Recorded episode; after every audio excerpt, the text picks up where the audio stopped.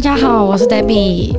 Hello，大家好，我是你们最爱的小丹丹。哎，今现在是十一月份，冬天要来了。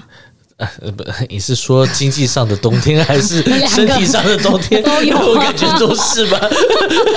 我跟你讲，十一、十二月份，我觉得算是一个蛮 sad 的一个季节，因为是毕业季啦，好不好？啊、那对于很多国际学生呢？哦，我只想到这个。原来你是这种渣男。OK OK，好。毕业季就分手季啊。啊，对，OK，好。对于国际学生呢，可能是一个比较痛苦、挣扎还有犹豫的一个时期哦。为什么呢？因为很多国际学生在这个时间段，他们都会面临到一个。抉择好不好？也是我们今天的录音主题，就是我毕业后是该留下还是要回国？那我们今天这一集呢，我跟 Daniel 也会分享一下我们各自一路走来的一个历程哦。那还有分享一下当初我们各自在这个阶段是怎么样走过去的。好，我相信我们很多老听众应该都知道，我跟 Daniel 是在毕业后选择留下来的国际学生。嗯，那今天为了要给听众更全面的一个分享，那我们也特定邀请到一位嘉宾哦。那这个嘉宾跟我们选择了不一样的路，他也会和我们分享他当时。的一个决定，我们来欢迎我们的嘉宾 Tim。哎，你好，我是 Tim，我就是毕业之后呃不小心就回台湾的的国际学生。我先来问一下我们的嘉宾哦，最初是什么样的原因来到美国？然后在美国待的时间大概多久？呃，我当初是家人有一些期望，我可以到就是美国去念书，然后我自己大学。快毕业的时候，我自己也希望说可以到国外去看看世界这样子。那我在美国待了大概三年左右的时间。最初计划出国念书的时候，当时有计划毕业后要在美国找工作，或是留在美国吗？我一开始在准备申请，然后开始考试的那个期阶段，因为毕竟之前没有来过嘛。嗯哼，对美国的这些认识都是在假如说电影啊，或者是一些连续剧里面看到，或者说。哦，美国大概是长怎么样子？所以你开始会想象，那你就会想象说到那边念书的环境，然后跟那边的人交朋友，甚至可能在那边生活的一些样貌。所以当时就是你会希望说啊，之后留下来。但是其实这些东西在你还没到那边之前，你也都只是透过你自己的想象力这样子。嗯哼，所以当时是有想要，就有憧憬想要留下来，就对。对，那个时候一开始是蛮想是，是看了哪一部电影？怎么会？没有，对，我在想说，我看电影跟看一部一样，我的想象也不太一样。我想说，哪一部电影让你充满着这个幻想？我这边也来问一下 Daniel，你最初在我也是有想象的，都是空姐。我这边来问一下 Daniel，最初计划出国念书的时候，当时有计划或是想过毕业之后要留在美国吗？我之前就觉得我出来就不要回去。哦哦 哦，这么笃定是不是？因为我已经知道我的性格跟我要做的事情各方面，我就知道哪里合适不合适。哦，所以你你想一开始原本是要去日本嘛？但是按照因为也是看了很多电影，怎么没有去呢？后来发现我应该当不了那个演员，只能当导演。对。那请问你现在在美国做什么？我也不想让别人误会我们的公司到底在做什么东西，你知道吗？我现在是人生的导演。哦，回答非常好。所以你是为了留在海外，所以因为我不。我就不是念书的料啊！我知道，我知道，十年嘛，对啊，念十年。你说我在国内念也没有什么用啊。所以你一开始就毅然决然就是就是要出国，就出来嘛。出来我不想，就是觉得不管怎么混，我就是要混下来。因为我的家人有跟我说过，哎，你觉得你混不行就回来。哎，听到这句话我就生气了。嗯，对，我就觉得我应该有办法，像这种这种在。路边乞讨都可以的人，路边乞讨现在赚蛮多的，不用赚啊！现在就零元购，直接路上拿。不不不，这生活也挺好。零元购它是行动派的，嗯，路上乞讨是被动式的，谢谢。所以你要先早上去行动派，晚上在路边。我看你体悟也挺多的，经验很丰富啊。OK，我这里来跟听众分享一下，其实我当时出国的时候没有特别强求。就是说一定要留下来或怎么样，Tim 他是有憧憬，然后对美国的期待是一个比较高的一个状态，所以他当时出国准备的时候就有想说啊，干脆以后毕业之后可以尝试留下来。那你是已经毅然决然就决定，我是处于一个就是走一步是一步。哎、我是我，觉得这答案会不会跟家庭背景有关？也有可能，因为我的父母亲一做生意，第二真的是很管的，真的。很多，很，真的很多的。我觉得我还是离开好了。所以，所以你刚刚说的都是屁话，这才重点。我觉得我还是不要在那边比较好，要不然我也活不下去。所以，哎、欸，但是我当时出国念书，有一部分是真的想要离开家里面。就是、但我觉得你家庭的环境应该还好，就是大家蛮和乐融融的。哦，对，但是 我家庭也也没有也管也管挺多的，其实，所以也希望可以出来，就是呃有一个属于自己的一个空间跟世界，感受一下一个人的生活。那我是一感受，我还觉得哎，真美好，然后就决定我死都要留下来，对，一定要留在这边。OK，好，那接下来我来问一下 Tim，Tim 在美国读书的这几年哦，觉得在美国生活怎么样？在美国生活，如果是以读书方面的话，我觉得比起台湾，大家都蛮自主学习，就是知道自己要什么，然后就会去努力的去把它实践下来。因为比起台湾，我觉得大部分都是有点像被学校啊、被老师追着跑，感觉好像是老师或者是这个社会或者这个框架需要你现在去做什么事情，你就会把这些事情做完。但是我觉得美国念书的学生都比较像是。他知道自己想要达到什么样子的 target，那他们就会努力的去把它完成。但他们在自己生活上，他们又很懂懂得自己去释放自己压力。比起台湾的话，应该就是大家都很知道自己喜欢过什么样子的生活。美国人上，比如说要上大学，很多父母亲就不付他学费，嗯哼，所以很多人都会先出去工作。工作以后才觉得到底自己要去念书还是不念书。嗯哼。那所以大家通常去念书的时候就知道我要学什么，要念什么。嗯。那我为什么要念书？因为自己在赚钱。很有方向。很有方向，那也知道自己时间要怎么去调配。那因为同时自己又年轻，肯定也要玩一玩嘛。嗯，你感觉感触也很多。每个 表情。我也是。这时候我刚刚帮你把它剪成一个短视频，其实眼睛里面都是含着眼泪。但你好辛苦啊！你确定是眼泪不是白油吗？白油。好，觉得说在美国跟亚洲最大的生活上的差异是什么？在亚洲上面，我觉得社会框架比较重，很多假如父母期望，甚至你出国念书了，但是你就会。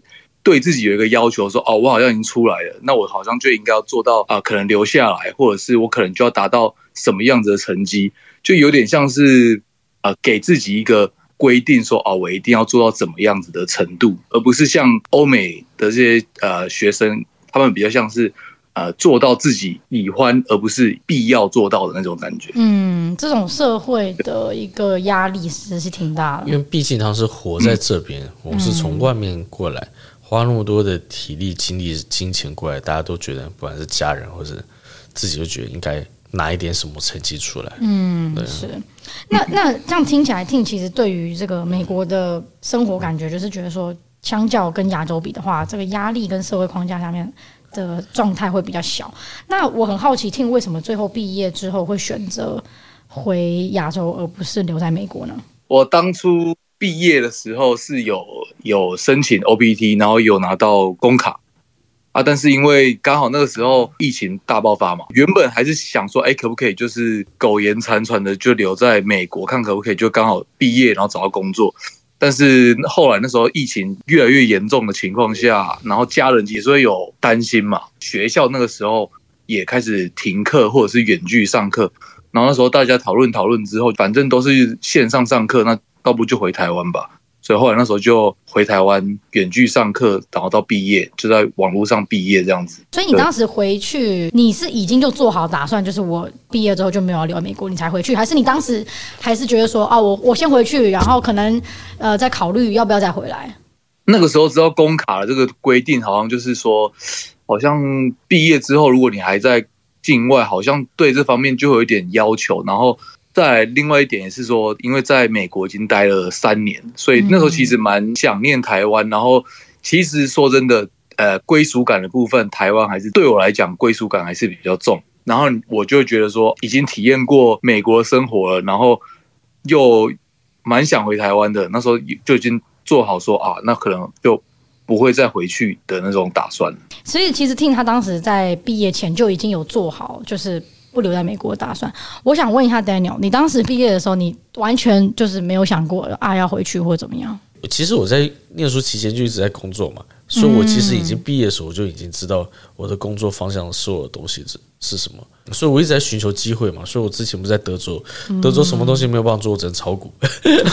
那在从德州来加州以后，哎，好像很多地方可以事情可以做，然后就开始在就是半工半读嘛，就这样。你算是蛮特别的 case，因为我碰到了好多国际学生，其实他们很多人都在学习的过程中还没有毕业，就一直在想这件事情，就是到底该留还是不该留。可以这么说吧，因为我的经历是台湾、大陆、美国。那在大陆的时候，嗯哼，太讲究关系这件事情，那我又不是土土生土长的，嗯，理解，对吧？所以你的环境造就你就觉得，我就觉得我一定要靠自己才能做出东西，不没有什么 connection 的。OK，像我当时在毕业的时候，我其实也有考虑，就是说到底是要回去还是要留下来。嗯，然后没有归属感？呃，一直都没有。我的归属感是泰国。你想说这个人？我菲律宾。对，你是你是菲律宾啊？你知道？OK，好。泰国妹加菲律宾主持的节目。你要说自己是美国频道。东南亚转机，有毛病。OK，我当时其实很犹豫的点，是因为就我觉得国际学生都有这个疑虑，就是家人都在台湾，然后我就会觉得说，我如果这个一待下来，真的这个代价也挺大的，就是可能以后跟家人的见面次数变很少，真的很犹豫要不要干脆直接回。但是我觉得你还好，是你有兄弟姐妹。哦，对，这是一个很大的差别。那我是没有。就很多，至少他，我觉得他们能出国的另外一个原因，待在外面，就是因为有其他的兄弟姐妹可以。至少在国内这样子，独生子女可能会更有压力在这一块。然后我当时会真的决定留下来，我就真的是看到很多人成功留下来，然后我就在想，为什么别人可以，我为什么不行？对，因为你知道结婚就好了。你 讲的很容易呢，哈，讲的很容易呢，哈。所以出来的时候就要开始想办法如何结婚，怎么找一个新的神，只要让他爱上我，还不是我爱上他。你知道当时真的才爱上我，我当时是真的真的就是觉得说，我就是一口气，我觉得，然后我就开始上求婚介绍书，开始把自己的 listing 挂在网络上，开始从听的，哎，不行，这上面都不认真的，哎，那我去另外一个好了。一杯狗，我这哎，你也挺了解的呢。然后我发现，都是上次听别人讲的。哦、对，OK，小心点说话。OK，我我是真的就是那一口气，觉得说不行，我一定要尝试。先尝试之后再考虑之后的路，就是先去把这个眼前这个难关过了之后，再去担心后面要怎么办。因为我觉得对国际学员来说，最难的不是留下来，最难的是你留下来之后，你要怎么样拿到一个长期的身份。我觉得这是最难的。就是留下来工作这件事情，我觉得没有很难。你拿 OPT，你也可以工作，然后让公让公司帮你申请抽 H1B 都可以。但是最后的那个绿卡跟最后的那个公民，这是一个很长远的一个。其实你不会啊，你不觉得很多走线进来都有办法？他们的目标很明确，很明确。我就要找美国这个省这样子。所以你真的不行，就出去再走回来吧。有吗？好，那我想问一下 Tim 啊，当时你的家人对于你这样的决定，就是说你好不容易在美国毕了业，然后也有 OPT 的的这个工卡拿到了，你的家人对于你的决定有没有什么样的一个看法？像我爸是觉得说，嗯，既然来了，你好好的做个几年，没有说一定要留在这里永久的，就是说你可以做个几年磨练一下，然后完整体验一下这边的生活，然后再回去也没关系。啊、我妈就比较偏随意，都可以。她觉得如果真的留不下来啊，那就回台湾，反正也找得到工作这样子。毕竟我妈比较爱小孩啊，啊，我爸就还好。好，这句话我帮你剪下来，特别留给你，让你传给你妈。我刚也会这样觉得，对啊，我我爸妈也是这样，就是妈妈比较喜欢都不喜欢你，都不要回来，就是谢谢你哦。我也发给你爸妈。没有，我我爸妈跟 Tin 的爸妈其实差不多，就我妈其实是蛮希望我回去的，因为当时我跟 Tin 的毕业时间其实没有差很多，就是疫情蛮严重的时候毕的业，所以那时候美国的经济的状况不是只有美国，应该说全球的经济状况都非常不好，工作也不太好找。那时候因为职缺也不多，公司状况也不是说那么好，然后我父母亲也是，他们是说尊重啊，所以后来我就。说我想先试一下，真的不行，大不了再回去嘛。诶，那我可以请 Tim 跟听众分享一下，你现在在台湾就是已经毕业了大概两三年左右的时间，你现在台湾是做什么类型的工作？然后你自己觉得你的薪水在台湾属于什么样的一个阶级？哦，我现在在和商，就是。半导体当设备工程师。我觉得薪资福利在台湾，呃，撇除掉一些呃开公司的或者是一些高级主管，我说受薪阶级的部分，如果以百分比来讲，我觉得应该有大概九十 percent 左右，算中上，我觉得还还还算不错。所以听起来，Tim 他就算他回到台湾工作生活，其实他现在的薪水状况也是还不错，还是不错。OK，因为其实很多国际学生他们对于在犹豫要留下来还是回去的时候，他们都有一个想法，就是我回亚洲之后，我的薪水很低。OK，那我就我想问一下 Tim 哦，以现在的一个薪资状态在台湾生活，你觉得会有压力吗？因为其实我这是第二份工作啊，我第一份工作回来的时候。我觉得确实跟一般人想的一样，就是回台湾薪水的变很少，是真的蛮少。我回来的时候，因为我自己念材料，我一开始回来就只想要做研发，就想要做材料研发。但台湾的公司就是不愿意花钱在开发新的东西上面，所以就真的钱有够少。太好了，这句话讲太好了，你知道吗？我要把它放大，用所有的气来看这句话。他不太会愿意放在 R&D 这些东西。对啊，你就研发这一块，产品这一块是。对。然后后来有些朋友就是进到半导体，然后觉得，哎，听了他们的薪资就觉得，哎，怎么会差这么多？后来我就觉得肯定要换工作，所以我后来投履历的时候，我就直接找外商，然后找科技业，所以我就都只有投这些。那进 时候我自己觉得这个阶级的薪水，我目前生活起来，我觉得就不太会有压力的感觉。OK，除非你今天假如说像那种买房买车那种比较大的开销，你可能需要真的有一个规划，不然一般来讲的开销，我觉得都还算蛮蛮好的。哎、欸，但是我知道 Tim 你是没有在租房，对不对？因为你是住在家里面，所以你基本上没有租房的开销。对对对。我觉得像你的薪资相对在台湾，你觉得目前是算就是在九十 percent 的同样职位、同样资历的人来的高，你觉得这个跟海归有没有关系？嗯哎，我觉得海归只是给我多了一个武器，给我多了一个比较容易面试上的一个东西吧。但是你真的要跟人家去谈薪资条件的时候，人家还是以你的经历，反而学历只是一个门槛，经历我觉得反而加的比较多。嗯，所以你说会不会有特别多？我觉得是有一个加分的优势啦，但是没有到所谓的说真的，人家看到你海归就哦，我一定要用你。这样子理解。哎，我问一下 Daniel，嗯，在大陆找工作的话，嗯，他们这个海归派会有加分的作用吗？我觉得早期会有，现在太多人出国了。嗯，像会念书不会念书都出国所以真的还要看到你的专业度跟你的学校，可能还有其他的背景，我觉得比较有关系。OK，但我觉得你问大陆这个不太准。大家还是靠关系，那个进去能不能就没事？我认识他，他，他，谁，谁，谁，明天你就进去了。这个关系网络挺重要的，是真的，在大陆真的。OK，这次来这来出差也是听到这边的一些企业文化，真的都是关系靠关系的。那我想问一下 Tim 哦，哎，你觉得在台湾，在外商公司跟在台湾公司比起来，呃，差距大吗？我觉得薪资水平差最大，因为这样讲哈，我觉得台湾的公司都以公司主体为本啊，然后但是我觉得外商的话比较注重在每一个人心理环境吧，我觉得，因为像我们公司的 HR 在每一个 quarter 都会调查每一个员工对自己的职位跟自己工作内容，甚至薪资满意度做调查，然后他们会去把跟我们类似的公司，甚至客户，像台积电。的薪资水平做一个比较，然后希望我们在对比上面不要落后太多，就希望说我们不要因为薪资或者是工作压力太大而跳槽到别的地方去这样子。你有曾经后悔过自己当时回国的决定吗？呃，其实我觉得还好，因为我觉得，因为我这个人就比较归属感。占我蛮大的部分，所以我回来我会觉得蛮蛮舒服的。我觉得过起来，因为毕竟在美国，不知道对其他人来讲，但对我来讲，至少偶尔都会感受到一点，也说也不算种族歧视吧，就可能就是没有到这么的融合跟他们当地人的一些生活模式这样子。那我觉得回台湾生活起来算是比较舒服。那如果说后悔的话，也是多少会有，因为自己在美国念书念了三年，体验过了呃念书的环境、生活的环境。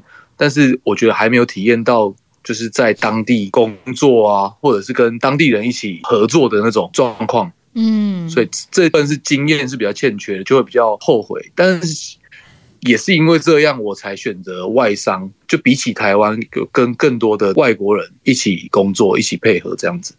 OK，那我想问一下 Daniel 跟 Tim，你们如果用前辈的视角，你们会怎么样建议那些正在犹豫应该要留下来还是回国的学生？我们先请 Daniel 好了。我觉得这很多的综合因素了，然后一个就是你念的专业跟你在美国要不要待下来容不容易？就像我很多朋友他是学艺术的，嗯哼，学艺术要在美国待下来其实很不容易，像艺术啊或音乐类型的，要不然你要拿那种特殊人才，他才能待下来。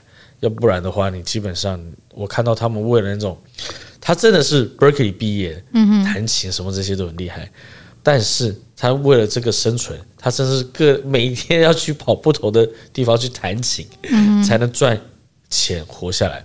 其实硬是要这样子，其实有时候生活其实还蛮累的。所以我觉得很多东西你要先思考是。你是愿意接受一个挑战，找一个机会，还是你更愿意说你可能觉得我后面其实已经有很大的一个 base 存在，你不需要这么累，但是你又可以过得很不错。我觉得这个是可以自己去思考的地方。OK，那 t i n 呢？嗯，我觉得你先拿到你有办法留下来的这个 offer，你有一个选择权，你留下来之后，后面要担心的东西你再去担心。嗯，不要说 offer 都还没拿到。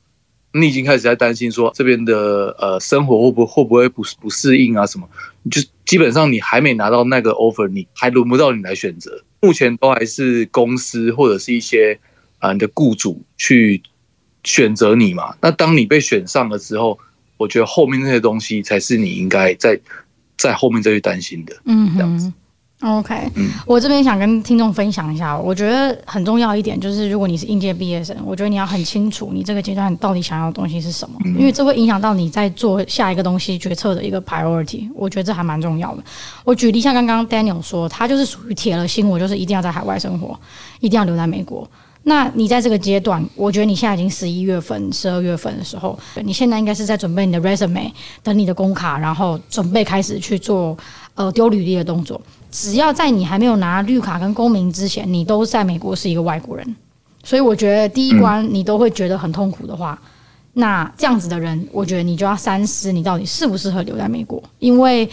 拿工作这件事情绝对不是最难的，找工作这件事情绝对不是最难的，因为留在美国太多太多未知数，跟太多太多你自己要需要面对跟处理的事情，然后你的永久的身份，这些这个绿卡跟公民的这个状态会耗时多久是没有人可以 guarantee 的，所以如果你现在光找工作这件事情就很痛苦，那我觉得以前辈的角度来说，你真的要好好考虑你适不适合留在美国，因为你有可能三十岁就拿绿卡，你有可能四十岁才拿到公民，花下去的成本跟青春其实。代价也是蛮大的，所以我会觉得，如果你是应届毕业生，就不如结婚吧。